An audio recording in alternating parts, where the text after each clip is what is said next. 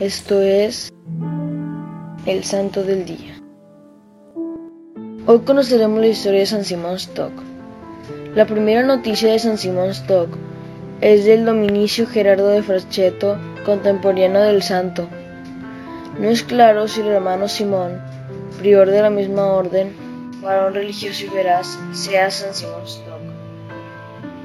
La segunda referencia en orden cronológico es un antiguo catálogo de santos de la orden, del cual se conserva tres redacciones. La más breve, y por lo mismo más antigua, dice de él, el noveno fue San Simón de Inglaterra, sexto general de la orden, el cual suplicaba todos los días a la gloriosísima Madre de Dios que diera alguna muestra de su protección a la orden de los carmelitas que gozaban del singular título de la Virgen, diciendo con todo el fervor de su alma estas palabras. Flor de Carmelo, viña floridal, esplendor del cielo, Virgen fecunda y singular, oh Madre dulce de varón no conocida. A los carmelitas protege tu nombre, estrella del mar. Según la tradición, se le apareció la Virgen rodeada de ángeles el 16 de julio de 1251 y le mostró el santo escapulario de la orden diciéndole, Este será el privilegio para ti y todos los carmelitas. Quien muere con él no padecerá el fuego eterno, es decir, el que con él muriere se salvará. Otra redacción más extensa de este santoral añade nuevos interesantes datos sobre él.